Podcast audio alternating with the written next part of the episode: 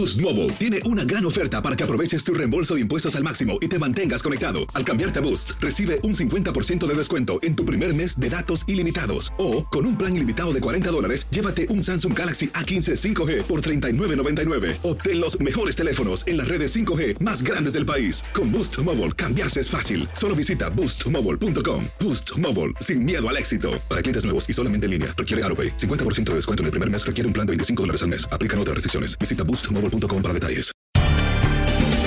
Bienvenidos al podcast de Buenos Días América, la revista radial más completa para los hispanos. Política, salud, economía, tendencia y deporte son algunos de nuestros temas. Bienvenidos.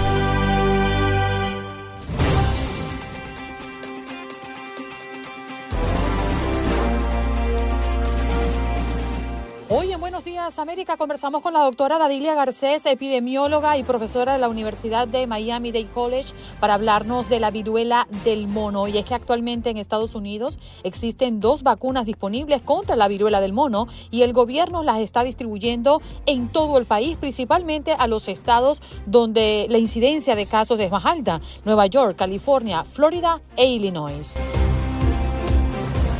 Además, esta mañana también conversamos con María Fernanda Briseño y nos hablaba un poco de la labor que hacen desde The North Miami Foundation. Ella es miembro de la junta directiva. También nos acompañó María Luisa Lara, mejor conocida como Lucha, una mujer de 86 años que mm, goza de los beneficios de esta fundación.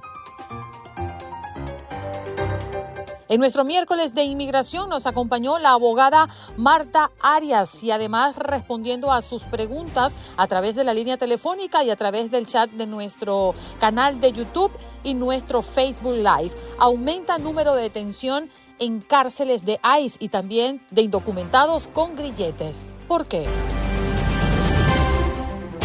En la mañana del día de hoy también conversamos con Juan Ramiro Sarmiento, quien forma parte y es portavoz de Jóvenes Invencibles para hablar del compromiso cívico de los hombres en la comunidad latina en los Estados Unidos. ¿Qué pasó? ¿Qué pasó? ¿Qué pasó? Mientras usted dormía. Mientras usted dormía. Los habitantes de Kansas votaron este martes en referendo a favor de proteger el derecho al aborto en el estado, rechazando una medida que habría permitido a la Asamblea Legislativa, controlada por los republicanos, endurecer las restricciones al aborto o prohibirlo por completo. Nancy Pelosi responde a China, no abandonaremos nuestro compromiso con Taiwán.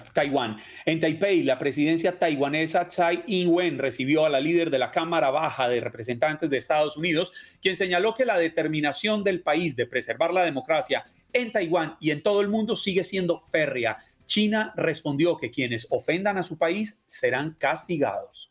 Tres muertos y seis heridos en otro apuñalamiento en un jardín de infancia en China. El sospechoso sigue prófugo. Las autoridades aún no han dado a conocer las edades de las víctimas. Los delitos violentos masivos son raros en China, pero en los últimos años ha habido una serie de apuñalamientos masivos, sobre todo en escuelas primarias y guarderías. Brutal crecimiento del cartel Jalisco Nueva Generación. Está en casi todo México. A esta organización criminal solo le falta un estado, Sonora, para tener presencia en toda la frontera entre México y Estados Unidos, según un nuevo reporte sobre el narcotráfico adelantado en el vecino país. Ahora nos vamos a revisar qué pasa en Nueva York. Bueno, niña de 5 años y mujer de 36 mueren en incendio de departamento en East Harlem. El incendio en un departamento en esta zona provocó la muerte de una menor y una mujer. El padre de la menor se encuentra en estado crítico.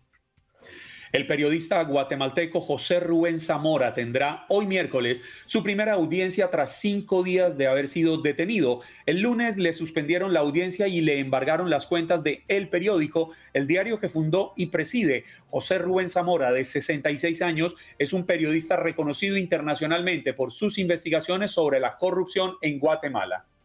Es noticia en California, supervisores de Los Ángeles aprueban incluir medida electoral que permitiría la destitución del alguacil. Y es que la Junta de Supervisores de Los Ángeles aprobó incluir en la balota electoral de este noviembre una medida que permitiría destituir al alguacil del condado.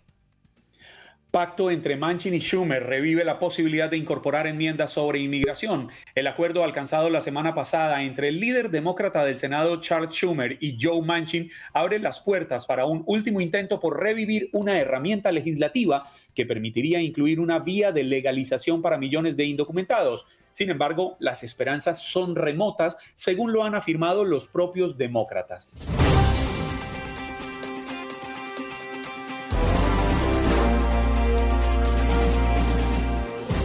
Bueno, vamos rápidamente a recibir a nuestra próxima invitada, bueno, de la casa, verdaderamente, Dadilia Garcés, epidemióloga, hoy en Buenos Días América. Doctora, muy buenos días, ¿qué tal le va? Muy buenos días. Temprano usted se toma un cafecito, se toma un tecito, doctora. ¿Sí? Un cafecito. Eres de mi clan. Tiene ahí a la mano, al alcance de la mano. Claro, sí, señor. Habían puesto de acuerdo a las dos, espero. sí, nos estamos tomando el cafecito y ya se lo enviamos a la casa de la doctora. Así somos de espléndidos en esta producción. Ya yo llevo dos cafecitos hoy. Sí, y está calorada, se quitó hasta la chaqueta, me dijo hace rato. Este café aquí de Univisión, de Televisión Univisión es potente. Olvídate, que cubano, olvídate de eso. bueno, vámonos a entrar en materia, la verdad, y es que actualmente en Estados Unidos existen dos vacunas disponibles contra viruela del mono y el gobierno las está distribuyendo en todo el país, principalmente a los estados donde la incidencia de casos es más alta. Estamos hablando de Nueva York, estamos hablando de California, de Florida e Illinois, pero hasta el momento se han registrado mm, ya cercano a los 6.000 casos confirmados. Doctora, ¿por qué si estamos viendo crecimientos considerables y significativos en algunos estados, algunos declaran eh, el estado de emergencia y otros no? Mira, esa es una pregunta muy importante. Tenemos que recordar que cada estado tiene la independencia de tomar sus decisiones y eso es parte de formar eh, un, parte de un gobierno federal como es Estados Unidos. Así que las decisiones de salud locales las toma cada estado. ¿Qué es lo que está ocurriendo? Obviamente Nueva York ha sido la más afectada en este momento por número de casos en lo que se refiere a la viruela del mono, seguido de California e Illinois. Y la Florida está allí junto con Texas eh, en, en, la cuarta, quinta posición aproximadamente.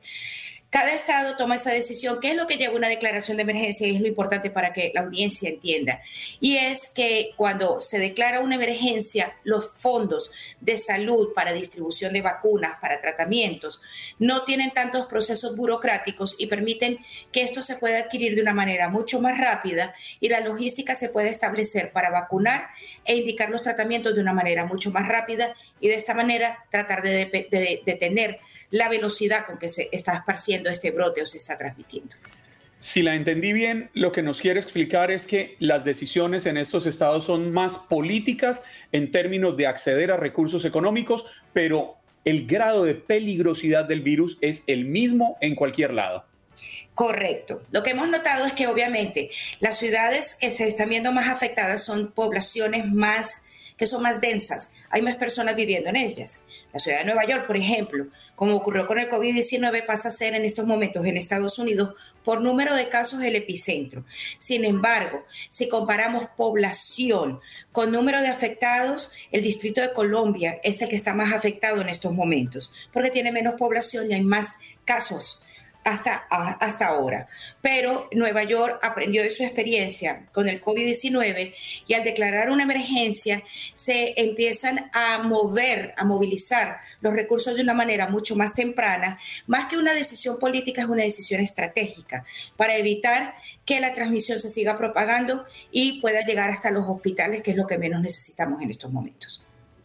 Doctora, mientras tanto en el mundo hay como 26 mil casos confirmados en 83 países y no, la Organización Mundial de la Salud ya declaró la propagación del virus como emergencia de salud pública de interés nacional, mientras que eh, aquí poco a poco las ciudades se van sumando a la emergencia pública. ¿Qué, qué pasa en, en, ese momento cuando eh, la, la Organización Mundial de la Salud pues ya declara que hay una emergencia? Y Estados Unidos aún se va sumando poco a poco. ¿Cómo los organismos se, digamos que se, que se asocian? Sí, hay que considerar algo importante. En estos momentos Estados Unidos es el país que lidera con número de casos esta enfermedad, seguido por España. Así de que esto se ha declarado una emergencia global por varias razones. Uno es de que se está comportando de una manera muy diferente. Esta es una enfermedad endémica de África eh, África Central y África del Oeste y sobre todo de zonas rurales. Los casos que estamos viendo fuera de África son más bien en centros muy poblados y no tiene que ver con contacto directo con viajes a África y mucho menos con eh, animales, porque esto es una enfermedad zoonótica. Hay que aclarar de que las declaraciones de emergencia que hay hasta ahorita de salud pública global por parte de la Organización Mundial de la Salud son el COVID-19, que ya se declaró pandemia, eh, la poliomielitis y ahora la viruela del mono. Cuando se hacen estas declaraciones se tienen varios objetivos. Uno es de que los organismos nacionales compartan a nivel internacional cuáles son sus hallazgos, pero también volvemos a lo mismo, la logística se aligere un poco y se puedan producir muchas más vacunas y si se logra un tratamiento, su distribución sea mucho más rápida y ojalá sea más equitativa también. Mm. Doctora, quiero cambiarle de tema si me lo permite porque hemos visto en las dos últimas semanas noticias del presidente Biden con contagio a COVID-19. Y nos sorprende que un día dice ya está libre de COVID, ha dado negativo y dos días después salen positivo nuevamente. ¿El recontagio puede ser tan así? ¿Qué explicación puede tener que el presidente, que entendemos tiene la mejor atención, las mejores pruebas y por supuesto eh, confiable ha sido las pruebas que le han dado, por supuesto, puede recontagiarse tan rápido. Hay que aclarar algo, el presidente no se recontagió, el presidente lo que tuvo fue un rebrote de la enfermedad. Un ah. recontagio es cuando tú estás completamente curado, ha pasado un periodo de tiempo y vuelves y te enfermas, ¿ok? El presidente lo que ocurrió es de que le iniciaron el tratamiento temprano que es el Paxlovid, porque él pasa a ser una persona de riesgo y cumplía ese criterio.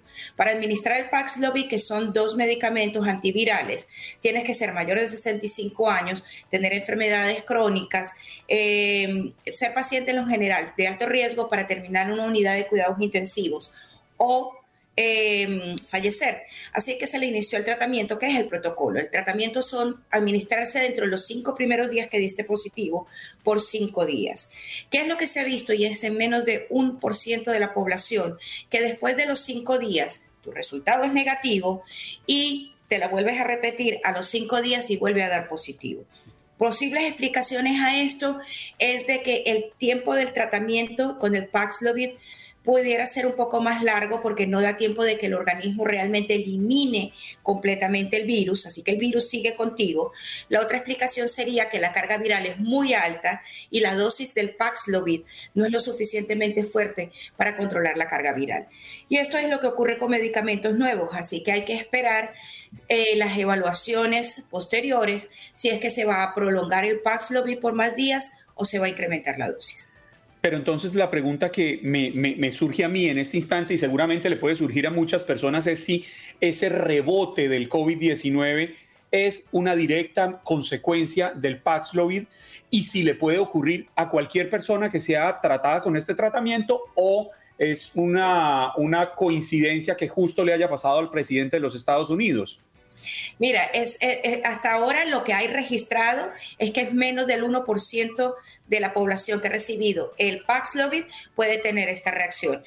Eh, ¿Por qué se ha hecho más famoso? Obviamente, el presidente de Estados Unidos, todo el mundo tiene la vista sobre él y su estado de salud, pero sí le ha ocurrido a ciertas personas. Lo más importante es que si continúas dando positivo, continúas contagiando y fue por eso que le recomendará nuevamente al presidente el aislamiento para evitar que contagie a las personas que tiene alrededor.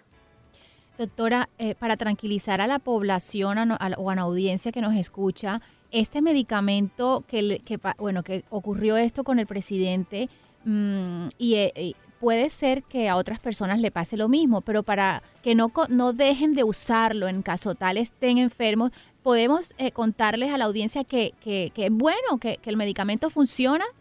Sí, tenemos que recordar que cuando los medicamentos siempre hay un porcentaje pequeño que no va a funcionar como uno espera. Para darles un ejemplo a la audiencia de algo más simple, el famoso antialérgico Benadryl a la mayoría de las personas tiende a darle sueño.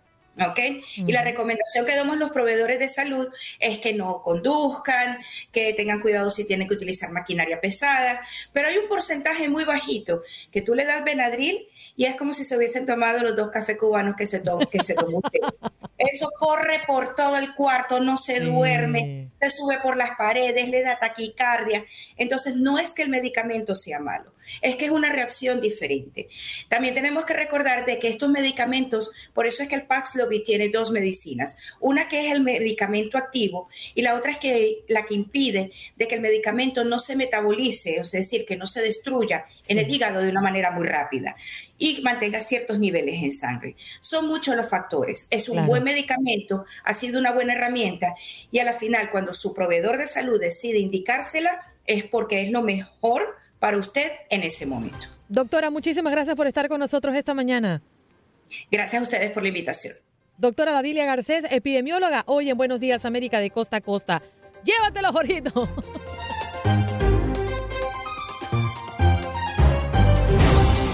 Bueno, vámonos rápidamente a conversar con María Fernanda Briseño, quien es miembro de la Junta Directiva de The North Miami Foundation, y María Luisa Lara, mejor conocida como Lucha. 89 años. Muy buenos días. ¿Qué tal? Qué bien te ves, cariño. buenos días. Buenos días. Oye, Lucha, ¿cómo amaneces? Bien, gracias. ¿Y tú? Ay, qué belleza. Yo también y mejor estoy ahora que te veo. Bueno, María Fernanda, vamos a hablar de, mm, de North Miami Foundation.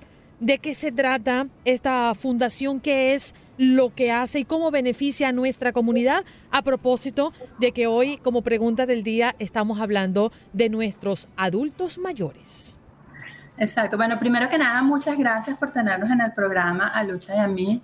La North Miami Senior Citizen Foundation, la misión principal de nosotros es ayudar a los adultos mayores a que se mantengan en su casa y lo hacemos a través de servicios que prestamos con, la, con el interés de que ellos no se vayan al home. Entonces tenemos servicios, todos son gratuitos, eso es muy importante decirlo, y para calificar tienes que tener 60 años y vivir en la zona de North Miami. Uno de los servicios más importantes que prestamos es el de lo que llamamos servicios sociales. ¿Por qué? Porque a través de una llamada telefónica se puede concretar una visita y allí el trabajador social puede saber no solo las necesidades de ese adulto mayor, sino la manera de referirlo, porque nosotros trabajamos en alianza con otras organizaciones tanto en Miami como en el resto del país, perdón, para poder canalizar esas necesidades del, del adulto mayor. También ofrecemos comida caliente los 365 días del año, servicios de transporte para citas médicas o compras en el supermercado. Y el servicio que para mí es el más bonito, porque a través de él llegué yo a la fundación, es el servicio de voluntariado. Nosotros eh, tenemos personas que hacemos un par con, con, una abuela o con un abuelo para, para que esas personas los llamen, los visiten, les den un poco de compañía. María Fernanda, es innegable que los años son implacables y que el compromiso con, con, esa, con, con, llegar a ser adultos mayores, pues lo vamos a tener que cumplir todos. No, no, nada puede detener ese paso inexorable del tiempo.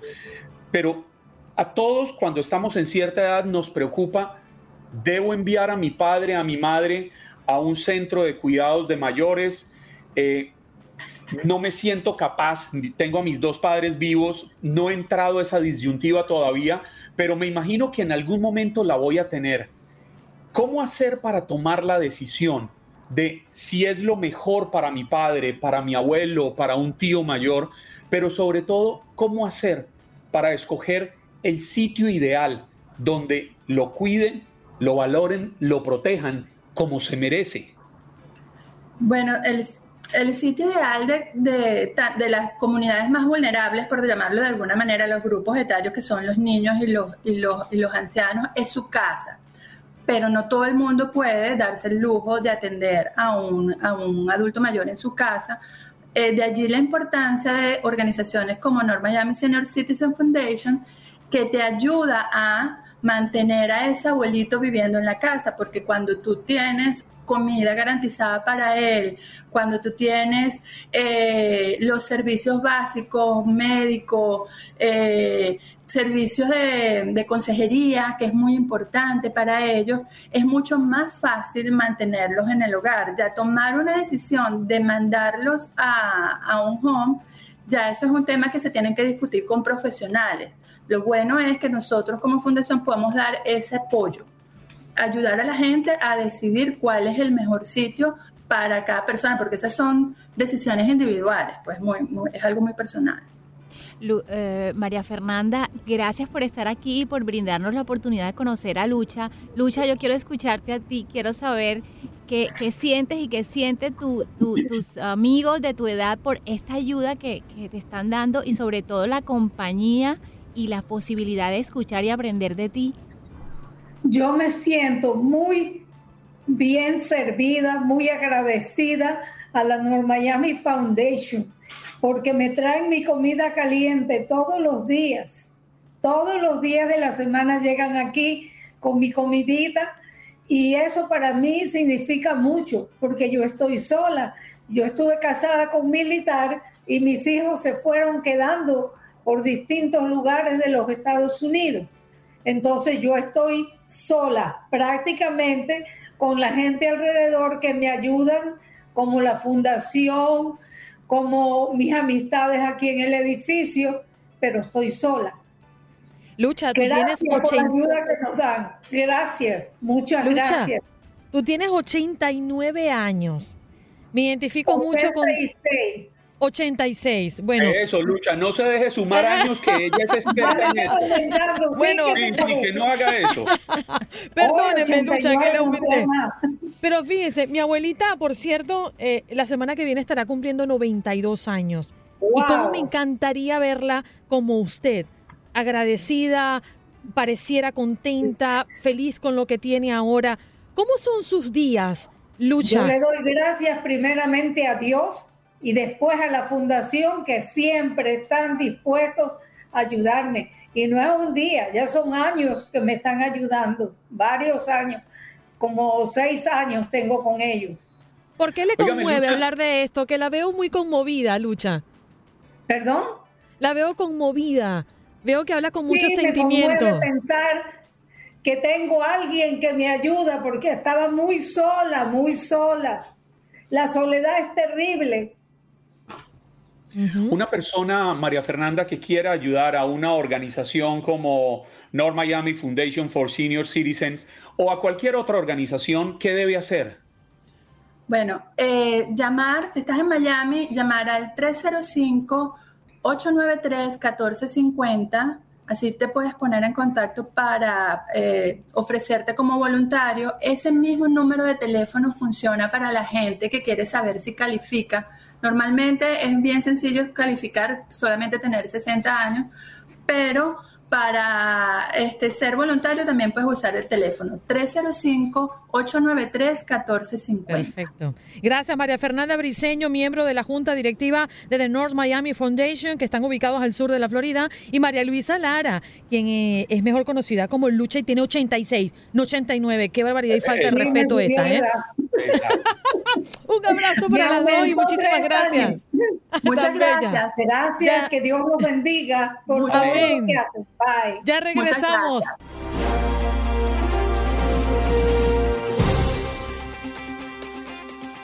Bueno, vámonos rápidamente a conversar con María Fernanda Briseño, quien es miembro de la Junta Directiva de The North Miami Foundation, y María Luisa Lara, mejor conocida como Lucha, 89 años. Muy buenos días, ¿qué tal? Qué bien te ves, cariño.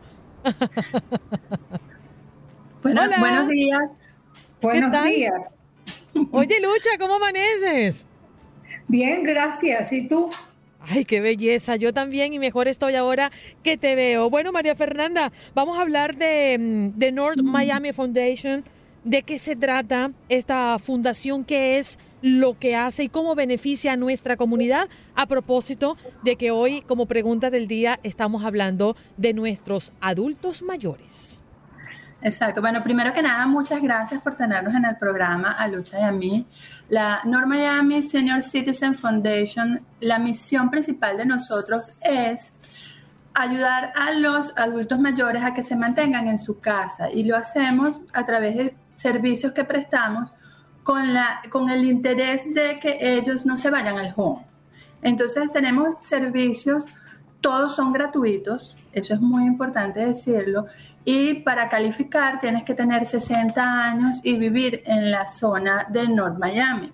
Uno de los servicios más importantes que prestamos es el de lo que llamamos servicios sociales. ¿Por qué? Porque a través de una llamada telefónica se puede concretar una visita y allí el trabajador social puede saber no solo las necesidades de ese adulto mayor, sino la manera de referirlo, porque nosotros trabajamos en alianza con otras organizaciones tanto en Miami como en el resto del país, perdón, para poder canalizar esas necesidades del, adulto mayor. También ofrecemos comida caliente los 365 días del año, servicios de transporte para citas médicas o compras en el supermercado. Y el servicio que para mí es el más bonito, porque a través de él llegué yo a la fundación, es el servicio de voluntariado. Nosotros eh, tenemos personas que hacemos un par con, con, con una abuela o con un abuelo para, para que esas personas los llamen, los visiten, les den un poco de compañía. María Fernanda, es innegable que los años son implacables y que el compromiso con, con, esa, con, con, llegar a ser adultos mayores, pues lo vamos a tener que cumplir todos. No, no, nada puede detener ese paso inexorable del tiempo. Pero a todos cuando estamos en cierta edad nos preocupa, debo enviar a mi padre, a mi madre a un centro de cuidados de mayores.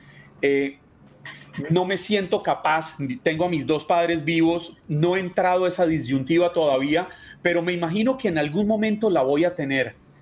¿Cómo hacer para tomar la decisión de si es lo mejor para mi padre, para mi abuelo, para un tío mayor, pero sobre todo, cómo hacer para escoger el sitio ideal donde lo cuiden, lo valoren, lo protejan como se merece?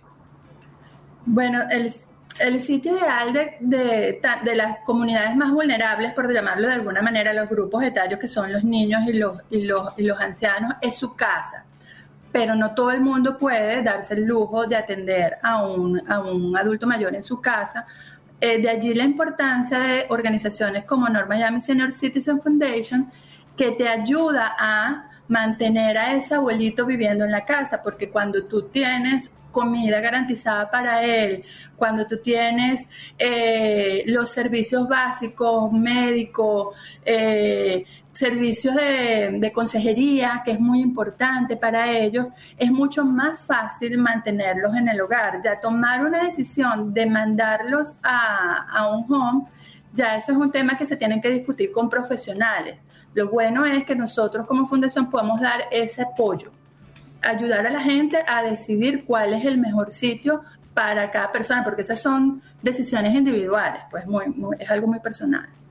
Eh, María Fernanda, gracias por estar aquí y por brindarnos la oportunidad de conocer a Lucha. Lucha, yo quiero escucharte a ti, quiero saber qué, sientes y qué sienten tus amigos de tu edad por esta ayuda que, que te están dando y sobre todo la compañía y la posibilidad de escuchar y aprender de ti.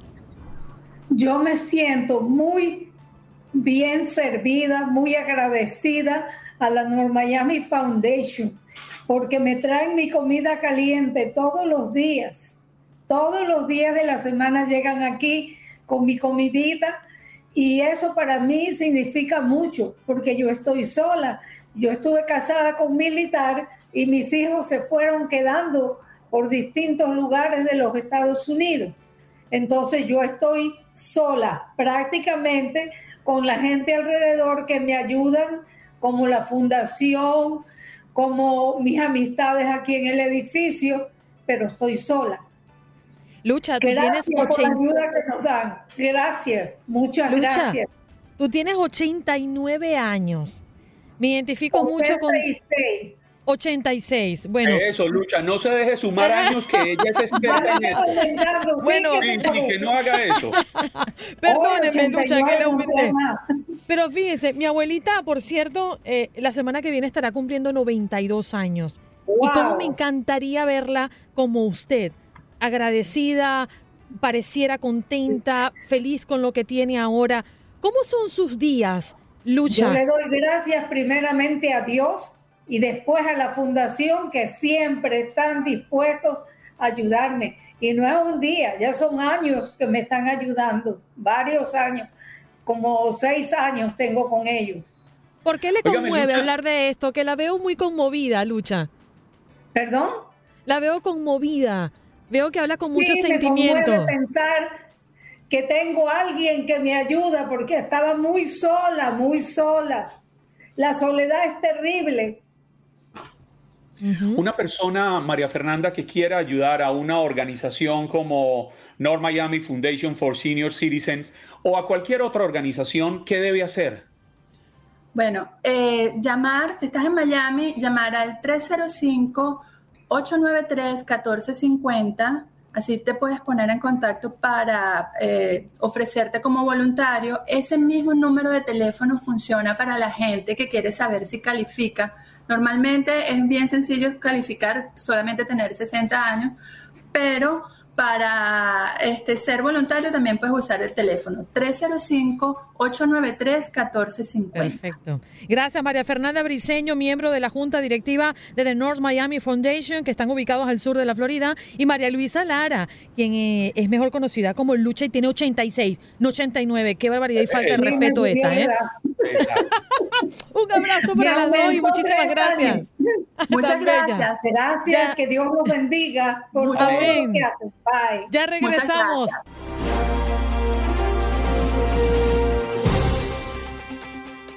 Bueno, vamos a recordarles que hoy es miércoles, miércoles de inmigración. En este programa les recomendamos que si tienen pregunta para la abogada, pues hágalo ya a través del 1833 867 2346 no lo deje para el final, no deje que corra el tiempo, porque ya saben que el tiempo en radio es oro y va muy, pero muy rápido. Llamen ya si quieren, si quieren hacerles preguntas a la abogada experta en inmigración. 1-833-867-2346. Y si usted nos está viendo, puede escucharnos también a través de YouTube y de Facebook. Hagan su pregunta en el chat, que cualquiera de nosotros va a leerla por usted. Vamos a recibir a Marta Arias. Ella es abogada experta en inmigración en nuestro miércoles de inmigración. Abogada, muy buenos días. ¿Qué tal está? Buenos días, Andreina. Buenos días, Juan Carlos y toda la audiencia de ustedes. Estoy muy bien aquí estacionada para en un ladito para poder hablar con ustedes porque tengo una cita en inmigración, así que bueno, pero aquí cumpliendo eh, con este compromiso con ustedes o este placer de hablar con ustedes hoy. No se preocupe, abogada, que se ve guapa donde quiera que vaya. Eso sí que tiene usted. bueno, vamos a hablar de que aumentan número de detenidos en cárceles de ICE, abogada, y también de indocumentados con grilletes. ¿Qué es lo que está pasando y por qué? Bueno, eh, lo, que está pasando es lo siguiente. La verdad, todos sabemos, en este momento eh, la frontera tiene un caos, un caos porque está entrando demasiadas personas. Em, siempre ha sido em, eh, normal que la patrulla fronteriza o CBP, Customs and Border Protection, esté en la frontera y si una persona va a cruzar, la pueden detener y llevar a un centro de detención. Si esa persona va a ser dejada en libertad, es también normal que en vez de dar una fianza le pongan un grillete o un monitor de tobillo. Eh, incluso ahora también están usando un celular que usan para llamar a la persona una vez por semana para hacerle un monitoreo. Eso es normal. Lo que pasa es que antes yo pienso que es poquito para la cantidad de gente que está entrando, porque las personas que entran son demasiadas y tengo entendido que están tratando de detener a, algún número de personas, pero pues tampoco pueden a todas, pero se ha considerado que han entrado más de un millón de personas por la frontera y, estamos hablando de unas ciento y algo, cien mil o ciento veinte mil detenciones. O sea que si tú miras la proporción, tampoco es, pienso yo, que un número exagerado. Marta, ¿se está desbordando ya el sistema migratorio de Estados Unidos o ya definitivamente está desbordado?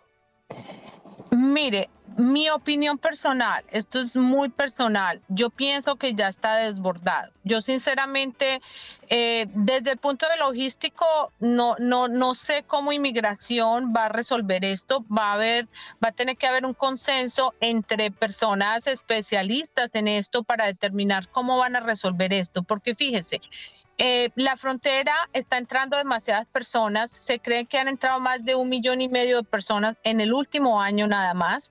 Eh, estas personas, muchas de ellas se están entregando a ICE porque, o, o yo diría que el 99.9% de las personas con que yo he hablado, que me han consultado en mi oficina, se entregan a ICE porque saben que les empiezan un proceso.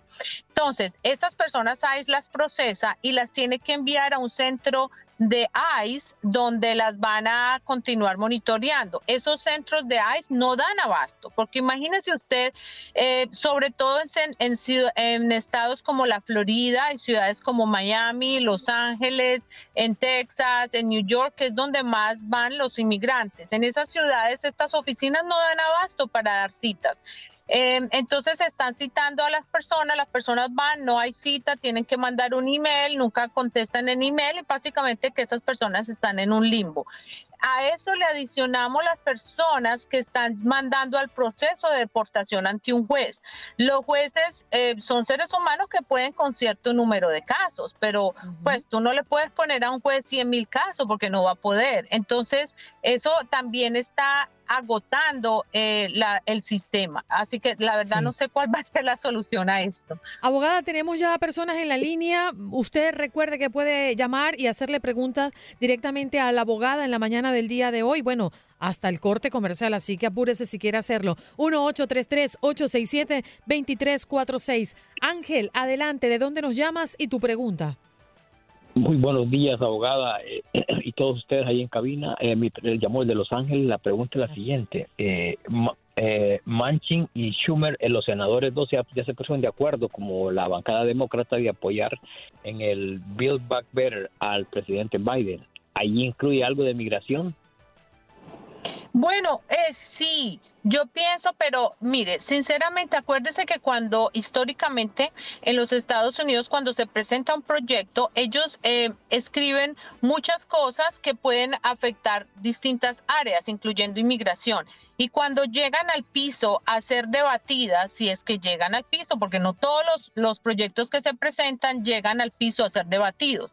Si llegan al piso a ser debatidos, muchas veces los empiezan a desmenuzar, digo yo, sacan pedacitos sacan pedacitos allá. Entonces, eh, mi opinión personal es que de pronto puede haber un consenso para una reforma en cuanto a los DACA, en cuanto a los TPS, sobre todo de Centroamérica, que está a punto de vencer ahora eh, a final de este año y no se ha pronunciado el gobierno acerca de ese TPS de Centroamérica porque eh, el presidente anterior lo había eliminado.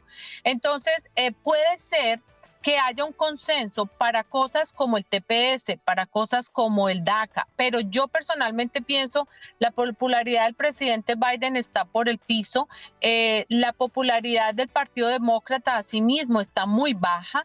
Y mi opinión personal es que eh, no, no van a lograr un consenso en el Senado porque tampoco les conviene para las, en vista a las próximas elecciones.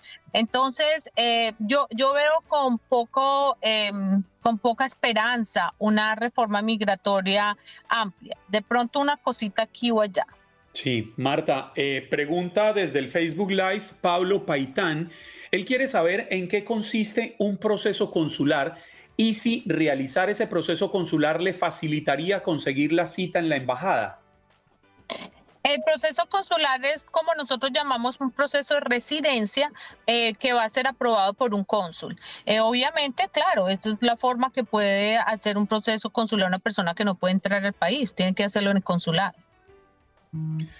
Hay otra pregunta que nos envía también en nuestro Facebook Live Carlos Saucedo. En el año 2005, él sufrió un asalto a mano armada, hizo un reporte a la policía. Quiere saber si a estas alturas todavía podría aplicar a la visa U. Sí, todavía puede aplicar a la visa U. La visa U no eh, establece una caducidad para aplicar después de que se haya cometido el delito a esa persona. Lo puede hacer. Otro oyente me escribe a través del WhatsApp y me pide preguntarle, un beneficiario de TPS que se casa con una persona indocumentada, esa persona indocumentada se convertiría en protegida de ese estatus de tepeciano de su pareja? No, eh, no a este punto. Eso hubo una registración tardía del TPS eh, eh, hasta el 2001, pero ya en este, en este punto no existe ese beneficio. Mm. Aquí Pablo Paitán pregunta que no sé si es la misma que tú eh, mencionaste, Juan Carlos, realizar procesos consular facilita para conseguir, ¿sí? Sí, señora, es la, es, es, es, la misma la del, la del proceso consular. ¿Y en qué consiste el proceso consular? Porque parece que tiene dudas, especialmente con ello. Sí, bueno, por eso no, no me quise extender para dar oportunidad a otros oyentes, pero eh, sí te puedo...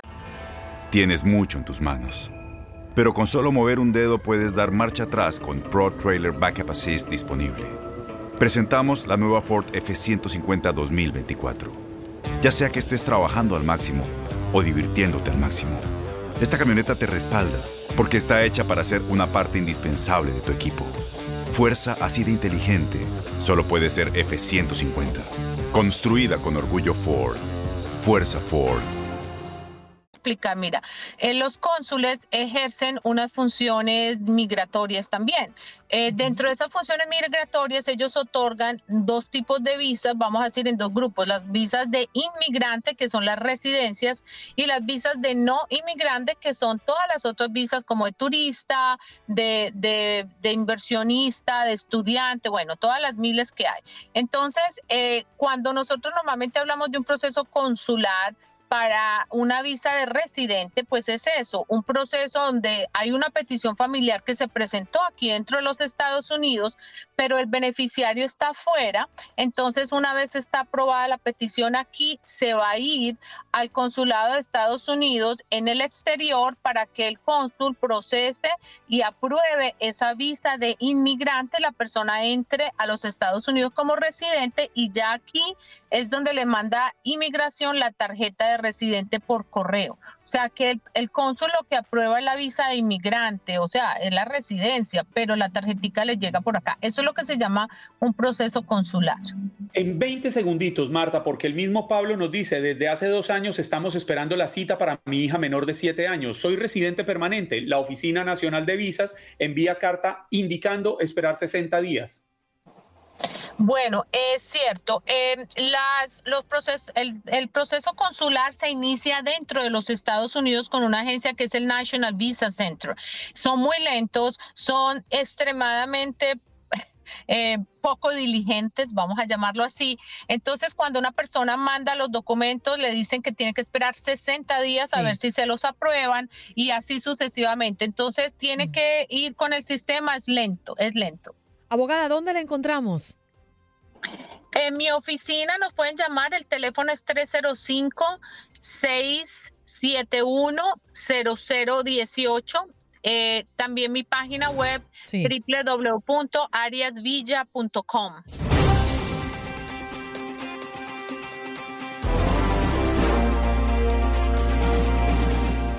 Y justamente en el bloque anterior hablábamos de las eh, elecciones en varios estados. Ya Juan Carlos nos daba un recorrido por lo que ha pasado y en principio, bueno, la noticia prácticamente bomba en cuanto a sus resultados, a lo que ha ocurrido con Kansas y el aborto. Pero vamos a hablar un poquito de los jóvenes, ¿no? Y cómo eh, estamos comprometidos cívicamente con este país y los jóvenes de cara a ello, por supuesto. Vamos a conversar rápidamente con Juan Ramiro Sarmiento, quien forma parte y es vocero de Invisibles o Young Invisibles el día de hoy acá en el programa. ¿Qué tal, Juan? Gracias por estar con nosotros esta mañana.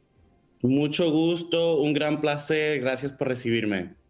Ayer justamente hablábamos de los jóvenes y mm, asociaciones que se encargan de asesorar o guiar a los jóvenes de este país que ya son ciudadanos a votar y a participar activamente. En este caso, ustedes tienen un compromiso cívico también muy arraigado. Cuéntanos qué pasa en Jóvenes Invencibles. Bueno, uh, muchas gracias de nuevo por, recibirnos aquí. Eh, es, es, verdad, nosotros somos una organización nacional, no partidista, que trabaja en cinco estados, California, Colorado, eh, Illinois, Texas y Nueva York. Uh, y aparte también trabajamos a nivel nacional. Tenemos un programa de participación juvenil pagado donde nosotros ingresamos a estudiantes o a jóvenes juveniles o a jóvenes adultos de cada lado del país para entrenarlos, amplificar sus voces y proveer ah, oportunidades de participar en el proceso político, abogar por los temas que les preocupan y ejercer su derecho al voto eh, al final en una manera informada y eh, con toda la información que necesitan para tomar las decisiones eh, en esta época de elecciones. Juan Ramiro, debo confesarle que me encanta ver a los jóvenes empoderados alrededor del tema de la política. Máxime, en una época en la que tenemos un presidente que tiene 79 años, una presidenta de la Cámara Baja que pasa a los 80, el líder de la mayoría republicana en el Senado, el señor McConnell, también ronda los 80 años.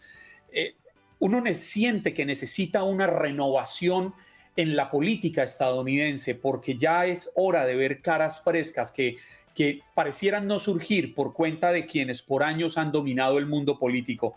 ¿Qué los lleva a ustedes? ¿Qué hace que se sientan estimulados a ingresar a este mundo que para muchos de nosotros es tan complejo? Bueno, para empezar, creo que es importante hablar de la historia de la organización Jóvenes Invisibles. Nosotros empezamos hace, en el, 2020, en el 2009, eh, ya más casi 13 años, eh, durante el debate de la ley de salud pública uh, de Obamacare, Affordable Care Act. Durante ese debate la, voz de los jóvenes no, era necesariamente puesta al, al frente, uh, tampoco los, las preocupaciones de, de cuidado de salud público para personas que se consideran muy saludables y que no están poniendo atención cuando en realidad eso no es verdad. Están igual de preocupados sobre cómo van a pagar eh, la renta, cómo van a pagar sus costos de salud, de educación, y estamos en un momento donde estamos enfrentando tasas altas de inflación. Entonces, todo, estamos viendo que todo esto son, son cosas que les, que les impacta a los jóvenes adultos que también tienen eh, algo que ver con todo lo que está pasando y, sí, estamos de acuerdo que es importante tener a una voz joven dentro del proceso político porque puede dar un poquito más de información sobre lo que en realidad está pasando en el país. Eh, nosotros reconocemos la importancia de tener a los adultos eh, enfocados, participando en nuestros procesos democráticos y por esa razón fue que somos los líderes de una organización, de una coalición de 90 organizaciones nacionales, estatales, federales, de ah, organizaciones no partidistas que su solo propósito es enfocarse en los jóvenes y llegar a, hacerlos participar en el sistema, en el proceso político. ¿Qué más, ¿Qué más aportaciones tiene Young Invisibles para, para la comunidad? ¿Dónde más trabajan vosotros con los jóvenes?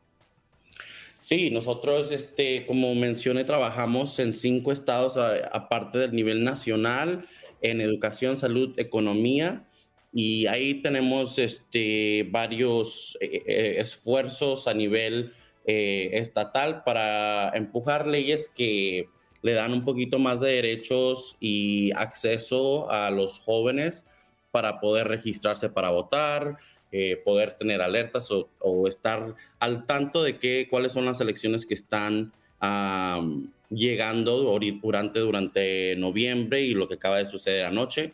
Eh, de hecho, anoche fue un, gran ejemplo en el estado de Kansas, de donde yo soy, eh, y sí tenemos latinos en Kansas, sorpresa. Eh, ahí eh, hemos este, visto que los jóvenes también salieron a votar a niveles históricos, especialmente de, 18 a 34. Y, y, fue una respuesta a lo que está sucediendo en el país. Eh, los jóvenes están preocupados sobre la dirección del país y sí, tenemos líderes que ya están un poquito más grandes y por eso es importante tener a los jóvenes involucrados en el proceso para que ellos también tengan la oportunidad de ser una reflexión del país, porque hay, hay millones de personas jóvenes eh, en los Estados Unidos y es tiempo de que el gobierno y las posiciones de poder también eh, sean una reflexión de eso. Fíjate, eh, Juan Ramiro, y a eso voy. ¿Qué es lo que le preocupa en este momento a los adultos jóvenes y en este caso hispanos? Hablabas de la sorpresa en Kansas, ¿no? Que sí existen ellos, que sí están allí y están en todo el país y cada vez son más. Pero, ¿qué es lo que realmente le preocupa al adulto joven en este país, hablando de hispanos, la economía, el problema migratorio, eh, las elecciones y el derecho a, votar. ¿Cuáles son los temas centrales que ocupan especial atención a nuestra comunidad joven acá en los Estados Unidos? Lo que nuestros jóvenes en los estados en los que trabajamos nos están contando, especialmente eh, de, 18, de 18 a 34 años de edad, Ah, la gran mayoría son latinos. Eh, la población de este país ah, juvenil eh, tiene una gran parte que es latina porque la población latina en general es más joven que la población. Entonces lo que nos estamos dando cuenta, lo que nos están diciendo es de que ellos también están preocupados de lo que todo el resto del país está preocupado, eh, de cómo van a pagar sus, deudas, cómo van a acceder eh, programas de salud, eh, tienen preocupaciones de la economía y sí, también hay preocupaciones de inmigración. No es uno de los, de los temas en los que nosotros nos enfocamos de día a día, pero sabemos que eso es algo que causa preocupación eh, con, los con, con jóvenes hispanos. Eh, también la deuda estudiantil en este país ha sido una, una cosa que ha tenido el enfoque durante la gran parte del año. Eh, tenemos una moratoria ah, de préstamos de repago, de préstamos estudiantiles de parte del gobierno federal. Eso ya está en fecha ya próxima para terminar y todos estamos esperando una respuesta del presidente sobre la ah, si va a haber una cancelación a nivel nacional de cierta parte o de todo el, la deuda estudiantil federal. Eso impacta a muchos latinos que fue la primera vez que han ido a la universidad eh, por parte de su familia. Muchos de ellos también necesitaban eh, apoyo financiero por parte del gobierno y sabemos que eso no le impacta a los jóvenes ricos o que no sean necesariamente hispanos. Juan, perdona, ¿cómo podemos encontrarlos? Si un joven quiere ir y unirse a, ustedes, ¿cómo tiene que hacer? Estamos en todos los sitios de web, estamos en younginvincibles.org, también nos puedes encontrar a Young Invincibles en Twitter, también en Instagram, Facebook y también estamos en TikTok. Ya estamos tratando de eh, meternos en ese lugar también, donde están los, más jovencitos que también vemos están muy entusiasmados de participar en el proceso y estamos aquí para guiarlos. También tenemos una herramienta de web respaldada por TurboBot. Esta herramienta te guía en el proceso de registro electoral, te da alertas y también puedes sacar ah, más información sobre las elecciones en tu zona donde vives y eso también lo pueden encontrar en nuestra página web. Bien, bueno, te despedimos con el agradecimiento por delante, Juan Ramiro, por traernos las voces de los jóvenes hispanos en los Estados Unidos y este gran mensaje que has compartido con nosotros y la gran labor que hacen desde John Invincible. Muchas, muchas gracias. Buen día. Desde aquí amplifican las voces de los adultos jóvenes al ampliar pues las oportunidades de participar en el proceso político abogar por los temas que le preocupan y ejercer su derecho al voto. Allí escuchábamos a Juan Ramiro Sarmiento, portavoz de Jóvenes Invencibles. Estás escuchando el podcast de Buenos Días América, la revista radial más completa para los hispanos. Escúchanos en las diferentes plataformas: Euforia, Spotify, TuneIn y iHeartRadio. Tu DN Radio. Vivimos tu pasión. Dicen los grandes, la liga se gana partido a partido. Partido a partido. En Buenos Días América, Contacto Deportivo. Muy buenos días, Aldo Sánchez. ¿Cómo te encuentras? ¿Qué tal, Andreina? ¿Cómo estás? Un placer saludarte, al igual que Tatiana, mi estimado George, a toda la hermosa audiencia que nos escucha a estas horas ya de la mañanita para arrancar con todo. Porque, ojo, que tenemos ya el día, ya cerró, cerró el periodo de transferencias de la MLB. Oh, sí, oh, sí. Y no pasó nada. No, claro, claro, pasó mucho, pero primero...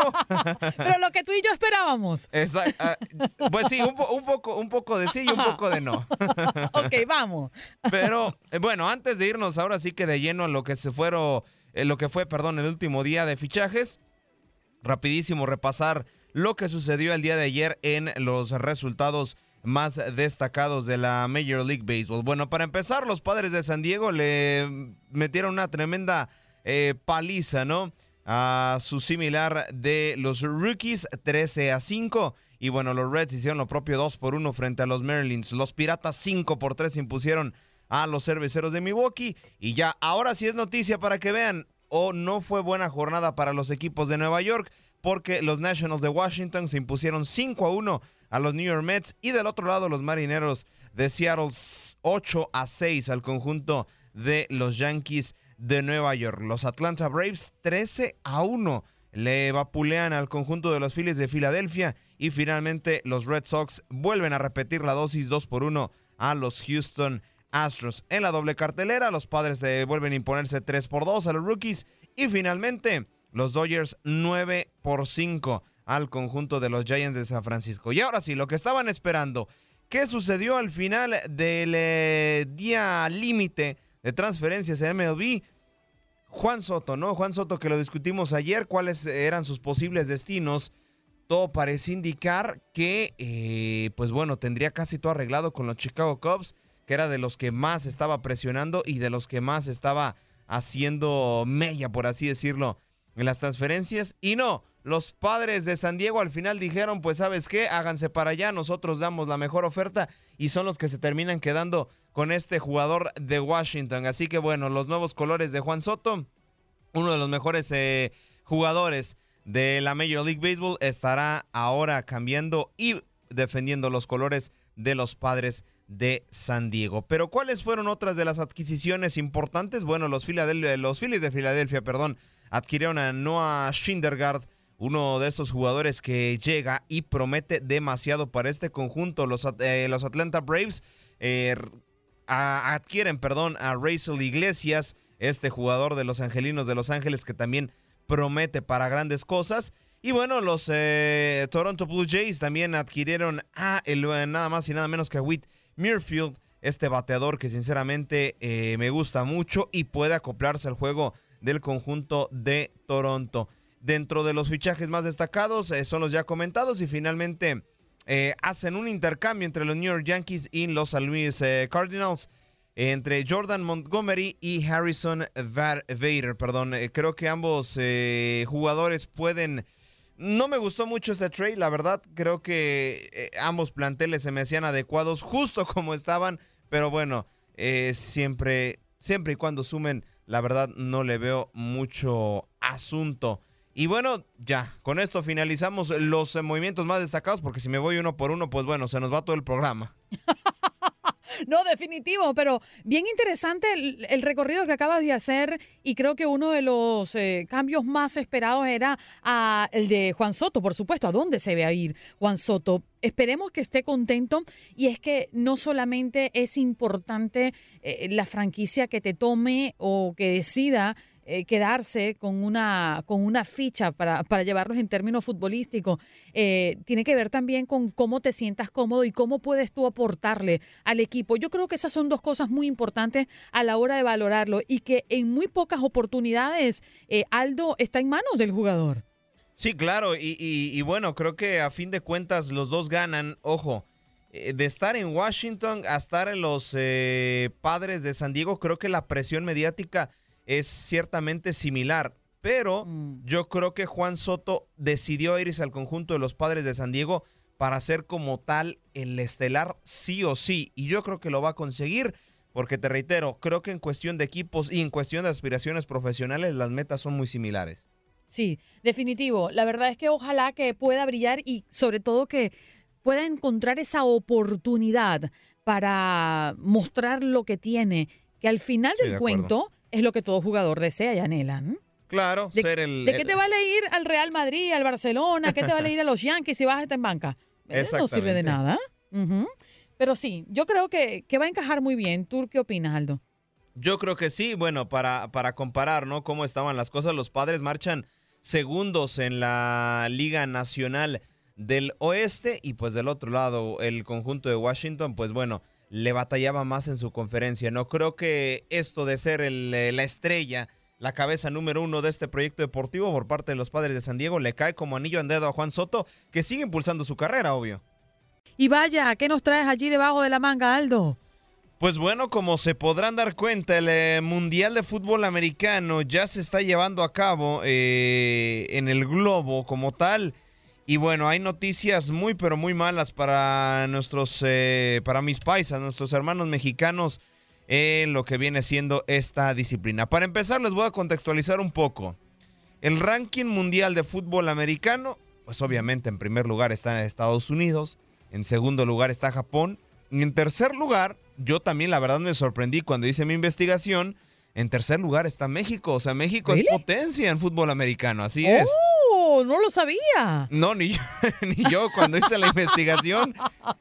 yo, también, la verdad es que me sorprendí, pero sí, no, porque la verdad creo que como se lleva la administración de, fútbol americano, tanto colegial como profesional aquí en México, no es de extrañarse. Falta presupuesto, pero están haciendo lo que. Ahora sí que están haciendo milagros con lo poco que tienen.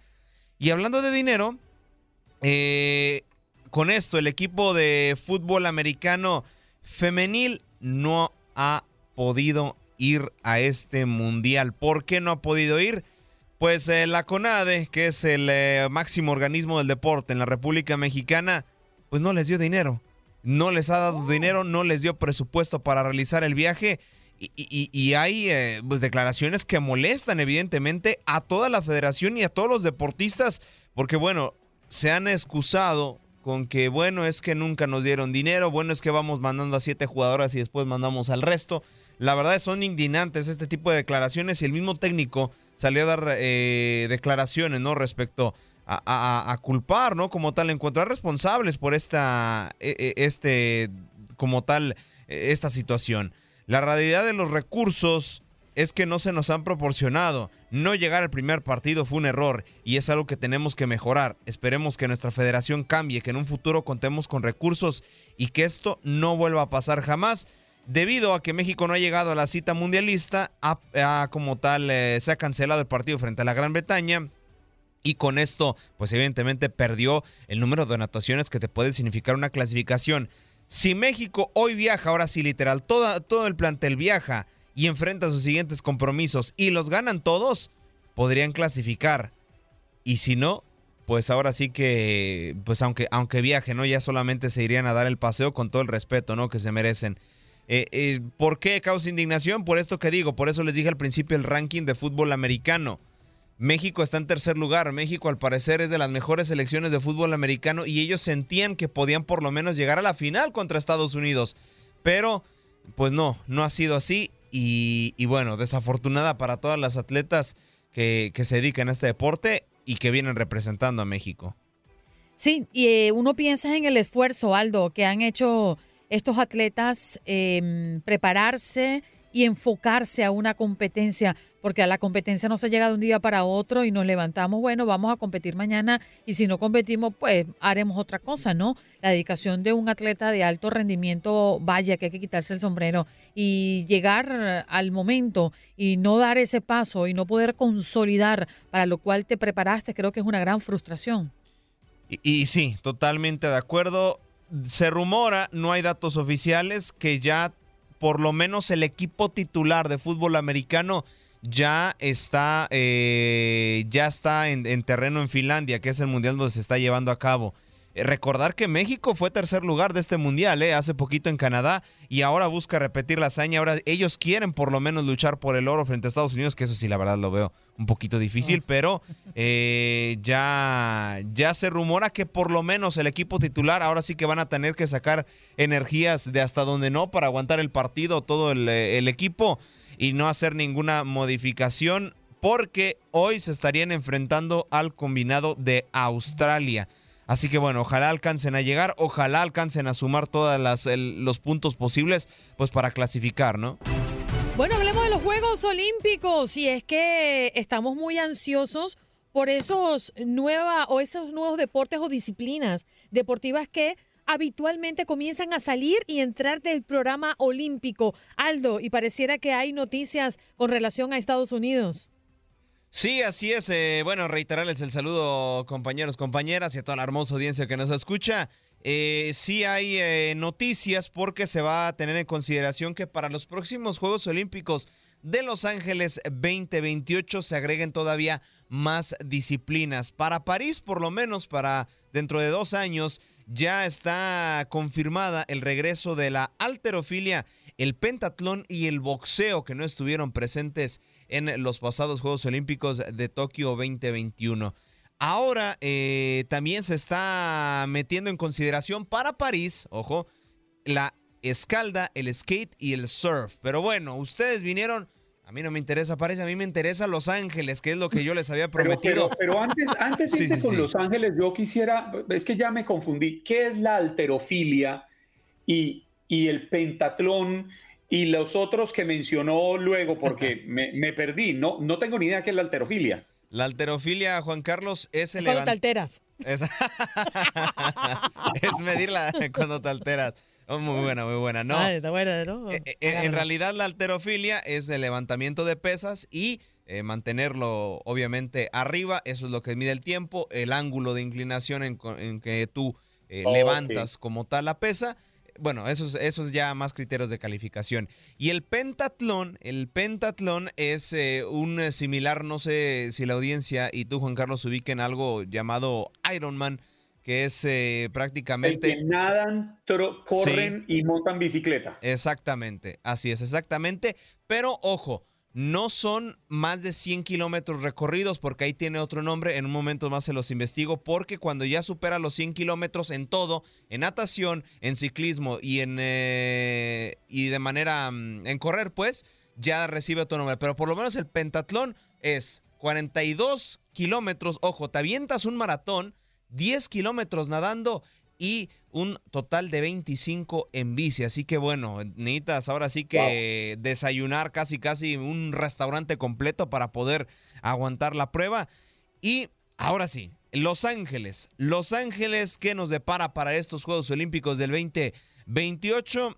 ¿Qué deportes se van a llevar a cabo y se van a poner en consideración en la mesa? Ojo, este la verdad hasta a mí me sorprendió. Breakdance béisbol. Wow. Y, sí, sí. ah.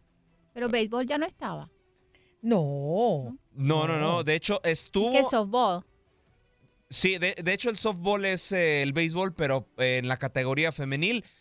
Estuvo ausente, es que muchas categorías se, se, quedaron ausentes en Tokio 2021 por cuestiones de la pandemia. Sí estuvo presente en Río el, el béisbol, pero ya para Tokio se, se dejó un lado. Entran el, y salen. Exactamente. A mí me, a mí me encantó, Aldo, que sí. en Tokio los nuevos deportes fueron el BMX, que Colombia le fue genial. Sí. El skateboarding y el sí. surf. Estuve feliz.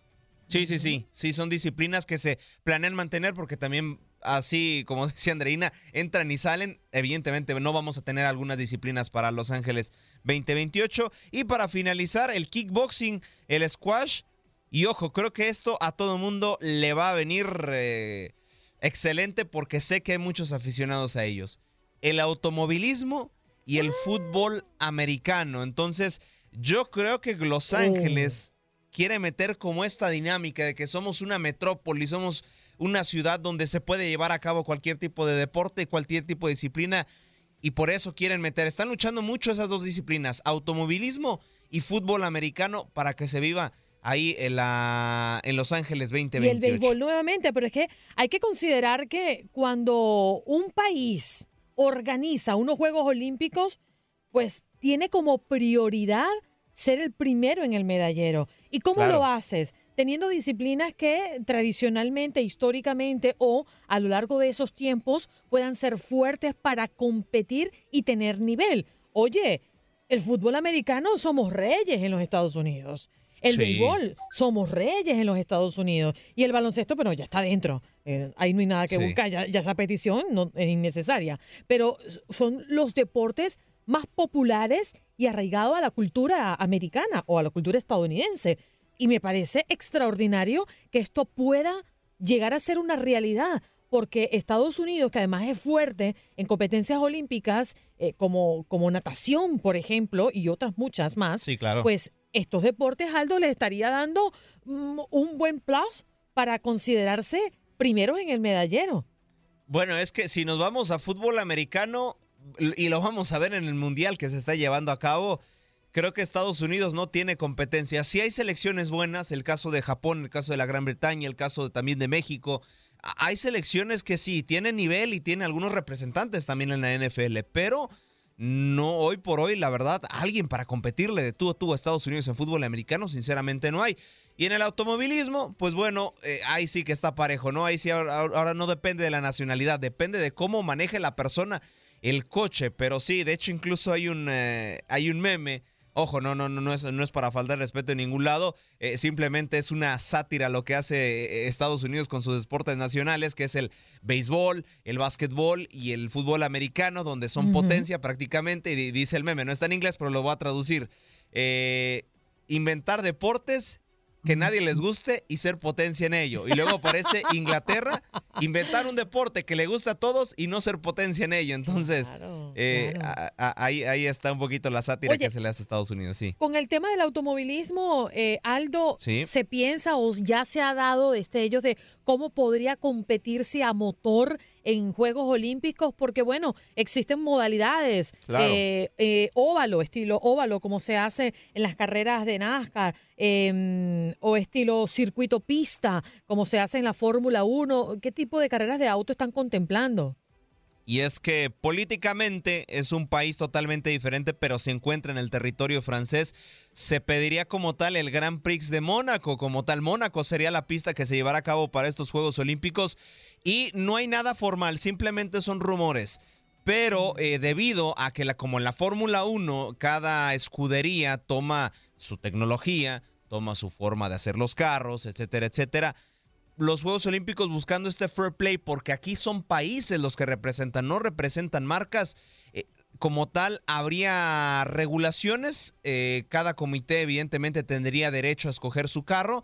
Eh, se darían como carros estándar, por así decirlo, carros con características muy similares, pero bueno, cada país tendría el suyo para escoger. O sea, ahora sí que, por así decirlo, no te dan colores, tú escoges el color que quieres ya para competir en, la, en el Gran Premio, pero sí, sí habría que analizarse la manera en cómo se vendría haciendo el automovilismo, porque bueno, a como lo hace la Fórmula 1 es espectacular, habrá que ver si, si el Comité Olímpico puede hacer algo similar. Sí, claro. Aldo, también tenemos una noticia muy triste desde Los Ángeles. Lamentablemente, hoy no tendremos a Etel Colato. Nos ha reportado que ha conseguido mucho tráfico para llegar a, la estación de la radio y en este momento no ha podido conectarse. Pero y queríamos discutirlo un poco con ello porque Jaime Jarrín, por cierto, la voz de los Dodgers en español, ha mencionado recientemente la afinidad y la relación que tenía con este gran personaje del béisbol en los Estados Unidos y que ha partido. Sí, desafortunadamente Vin Shirley ha fallecido a la edad de los 94 años. Fue prácticamente esta voz icónica de los Dodgers en inglés. Y, ahora sí que varias personas allegadas a él, incluso la misma institución, mandaron un mensaje a través de redes sociales eh, por las condolencias, ¿no? Eh, a ver, fue cronista de Los Ángeles Dodgers por 67 años. O sea, estamos hablando de que prácticamente vivió una vida a lo largo del equipo y, su debut lo hizo en 1950 en un partido de este, de este preciso club. También eh, el conjunto angelino ya a través de redes sociales le hizo un homenaje, le hizo su, respectiva eh, foto homenaje, válgame la redundancia, le mandó un mensaje eh, completo como tal. Y bueno, desafortunadas este tipo de noticias, pero bueno, ahora sí que dirían los grandes proces del deporte y del eh, periodismo deportivo, el show tiene que continuar. Sí, señor. Gracias, Aldo. ¿Qué tendrás por allí en el próximo contacto ya? A Mauri García Jr. te dice, hoy gana el América. Uy, uy, uy, pues por ahí, por ahí Carlos Vela hasta desconoció al Club América, ¿eh? Les dijo, pues, ay, les dijo una cosita que mejor la vamos a guardar para después. Y Chicharito, Chicharito estará enfrentando al club que lo vio nacer. Lo insultó, lo halagó, ¿Qué dijo? Pues bueno, quédense para saber. ¿Cómo? No, no, no, se los va a decir el siguiente bloque. así es. Aldo el que manda aquí, ¿qué es lo que pasa? Importante el mensaje que, que, comparte Vic Barrios, que dice, me quedé pensando en eso mientras Aldo hablaba de los deportes olímpicos y Vic escribe, ojalá admitan el patinaje, Colombia barre. Nunca me había puesto a pensar cómo se lograba que ciertos deportes entraran a los olímpicos y me parece buenísima la explicación que Aldo y Andreina traen de cómo los países luchan cuando son sedes para que entren. Y es que efectivamente Colombia, yo recuerdo desde la época de la Chechi Baena, era imparable en patinaje y siempre se ha cuestionado eso. ¿Por qué no están? Porque Colombia no es una gran potencia en medallería olímpica. Ah, sí, Colombia no es una gran potencia en medallería olímpica, pero con el patinaje seguramente hubiéramos subido un par de escalafones. Y, a veces eh, influye Juan Carlos el país sede, porque a veces el país sede quiere incluir el deporte donde es potencia, evidentemente. El caso que vamos a ver en Los Ángeles que quieren meter al fútbol americano, por eso, por eso influye también un poquito la sede, pues para por lo menos tener una alegría asegurada, ¿no? Ahora, me llamó la atención eh, escucharlos hablar de deportes eh, que, olímpicos y cuáles no son olímpicos y son bastantes. Uno pensaría, si a mí me preguntan ya cuáles deportes no son olímpicos, lo único que se me vendría a la cabeza es el patinaje. Pero quise buscar y para, para que ponernos en contexto, por ejemplo, el polo, el billar, eh, el fútbol americano ya lo mencionó, pero las artes marciales mixtas, los bolos o el bowling, el squash, el cricket, y son deportes que no hacen parte de la medallería olímpica, que no van a esta, hasta a esta justa que se repite cada cuatro años. Pero fíjate que, interesante la pregunta, ¿qué deportes son olímpicos o no? Eh, eh, mm, visualizando la dinámica de que deportes entran y salen, hoy un deporte puede ser olímpico y mañana un deporte, el mismo deporte puede que no sea olímpico. lo que pasó con el karate. Eh, Tokio le interesaba tener el karate y entró el karate cuando históricamente el karate no es un arte marcial que está dentro del programa olímpico. Pero fíjate cómo se manejan los intereses, ¿no? Tokio lo necesitaba porque es potencia. Y, además las subvenciones que le dan al país eh, son inmensas, ¿no? Para desarrollar los estadios y toda la operativa que tienen. Y es bien interesante, la verdad que Tokio fue todo bastante organizado. Yo trabajé para las Olimpiadas de Tokio 2020 y fue increíble, increíble todo, la limpieza, la ayuda de los robots y cómo eh, la tecnología estaba eh, impregnada en todo, en todo el, evento.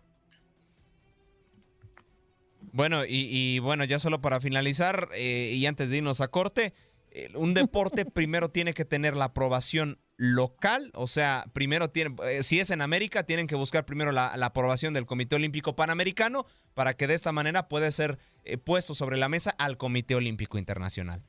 Oye, por cierto, Aldo, tanto que hablamos en el contacto anterior, pero a mí me quedó la sensación de que tú querías hablar de Luis Hamilton y tiene que ver con la NFL, automovilismo versus fútbol americano.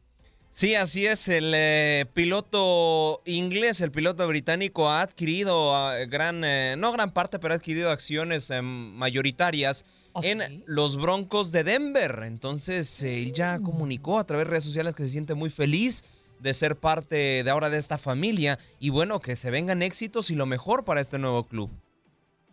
Oye, la verdad es que muchos atletas apuestan por otros deportes e invierten en equipos.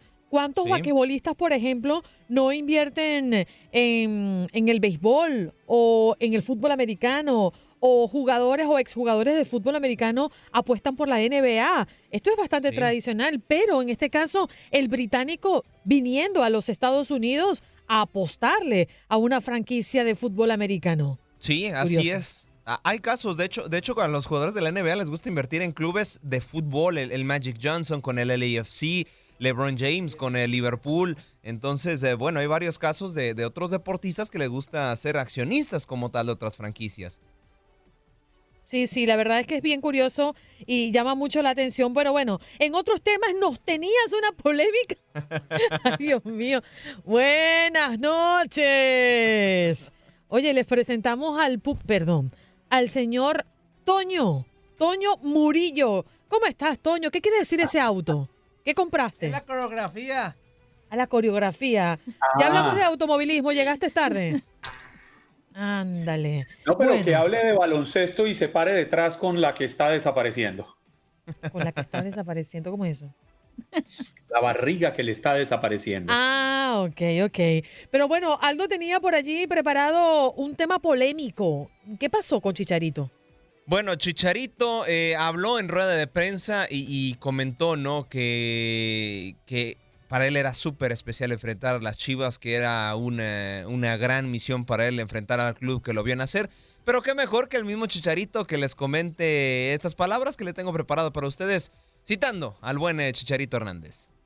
Sí, muy especial, como lo dije ahorita en la, en la pregunta en inglés, que es obviamente especial enfrentarse con el, con el mejor equipo de México, con el equipo que, que se le exige de una manera eh, grandiosa como, como, como, lo es eh, su historia y nada más con puros mexicanos, ¿no? que en el mercado siempre se les complica mucho porque obviamente los jugadores mexicanos suben más de precio cuando los necesitan Chivas y también dependen mucho de sus fuerzas básicas y este creo que creo que va a ser un partido muy bonito en un escenario como lo dijo Greg que va a ser muy bonito en un, en un estadio donde donde bueno son los recientes campeones del Super Bowl este y sí y obviamente las circunstancias de la cancha nosotros como futbolistas obviamente vamos a tratar de adaptarnos estén como estén, pero creo que va a ser un partido muy bonito y para mí especialmente, obviamente jugar contra, contra Chivas tiene, tiene algo muy, muy especial por, por, obviamente la, historia que tuvimos eh, los dos, la institución y yo, y, también tan bonito como se dio todo también mi pase a Europa y, y cómo se fue desenvolviendo mi carrera. Entonces, este, sí, va a ser un partido muy bonito, especial, ver jugadores con los que jugué en la selección, no necesariamente en, Chivas,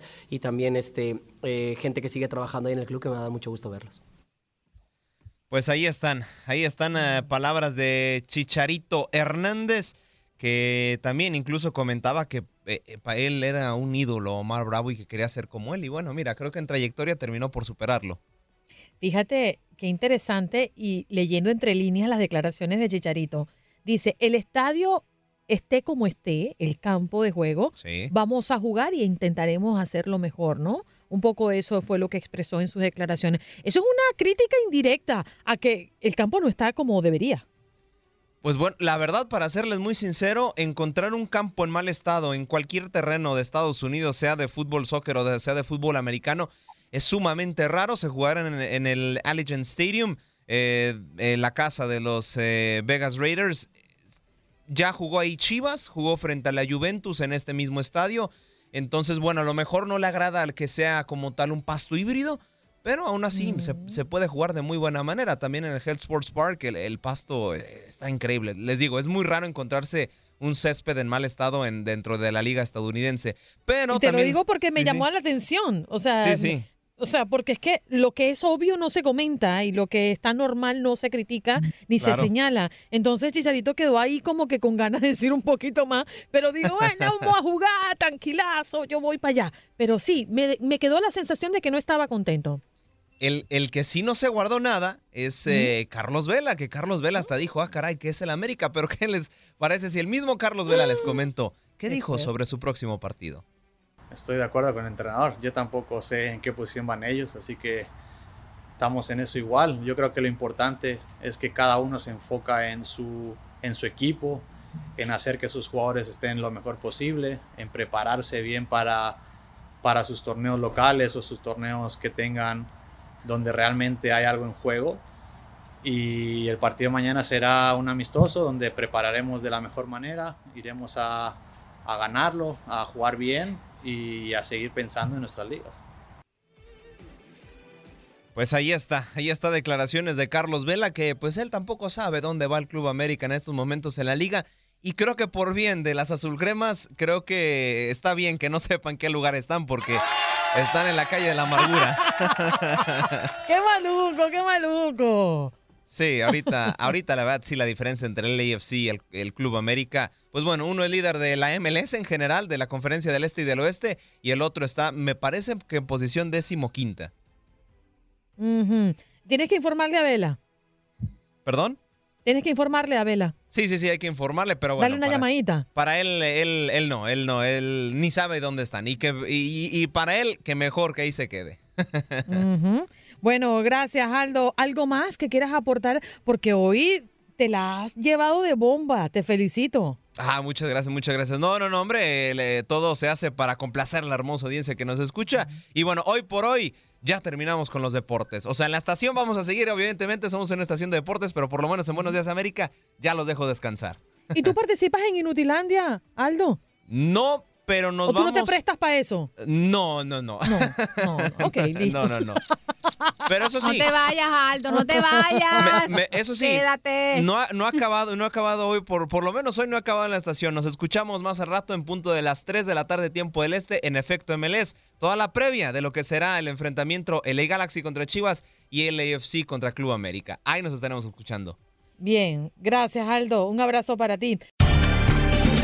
Gracias por acompañarnos en nuestro podcast. Buenos días América. Y recuerda que también puedes seguirnos en nuestras redes sociales. Buenos días AM en Facebook y en Instagram. Arroba Buenos días América. AM. Nos escuchamos en la próxima. Boost Mobile tiene una gran oferta para que aproveches tu reembolso de impuestos al máximo y te mantengas conectado. Al cambiarte a Boost, recibe un 50% de descuento en tu primer mes de datos ilimitados. O, con un plan ilimitado de 40 dólares, llévate un Samsung Galaxy A15 5G por $39.99. Obtén los mejores teléfonos en las redes 5G más grandes del país. Con Boost Mobile, cambiarse es fácil. Solo visita boostmobile.com. Boost Mobile, sin miedo al éxito. Para clientes nuevos y solamente en línea, requiere AroPay. 50% de descuento en el primer mes requiere un plan de 25 dólares al mes. Aplican otras restricciones. Visita Boost para detalles.